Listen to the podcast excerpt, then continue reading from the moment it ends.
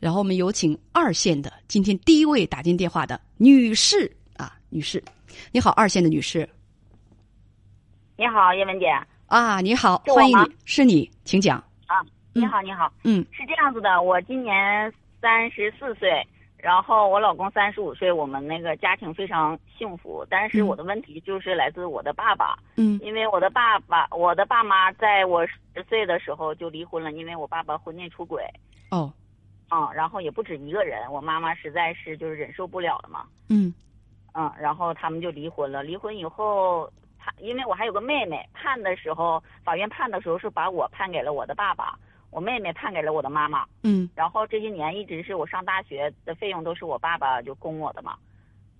嗯然后今今天今天他给我打了一个电话，他就想说让我给他拿二十九万，他说他做生意赔了，然后想让我给他拿这个钱周转一下。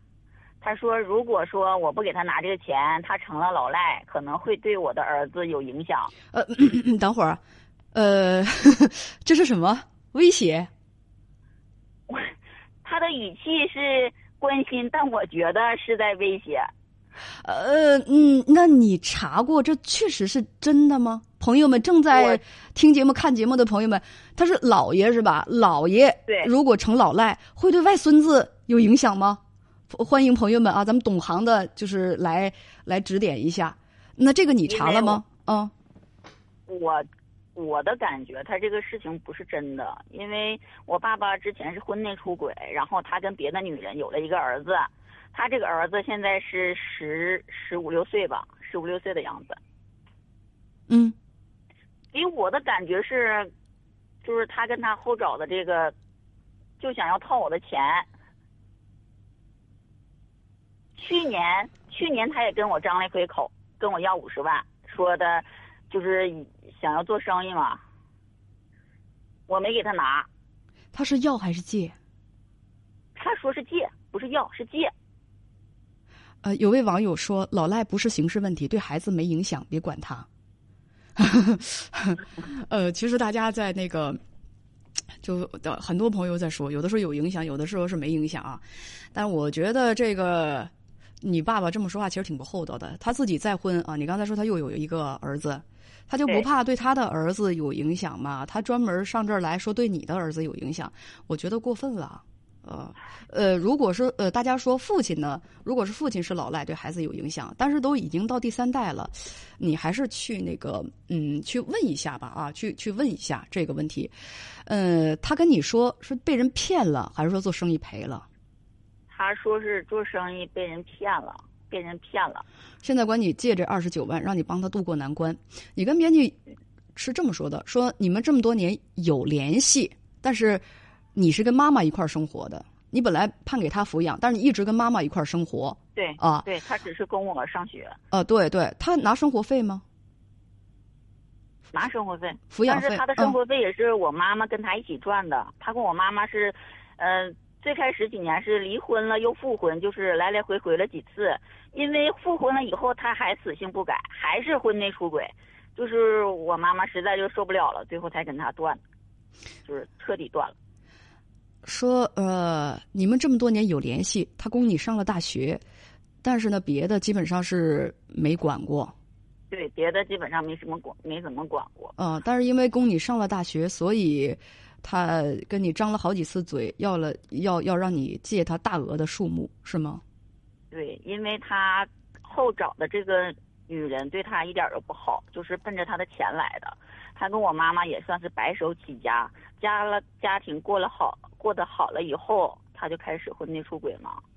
然后就他这些年攒下的钱，基本上都被后找的这个女人，就是嗯、所以这个这个光了。呃等等，呃，你跟编辑是这样讲的，他说。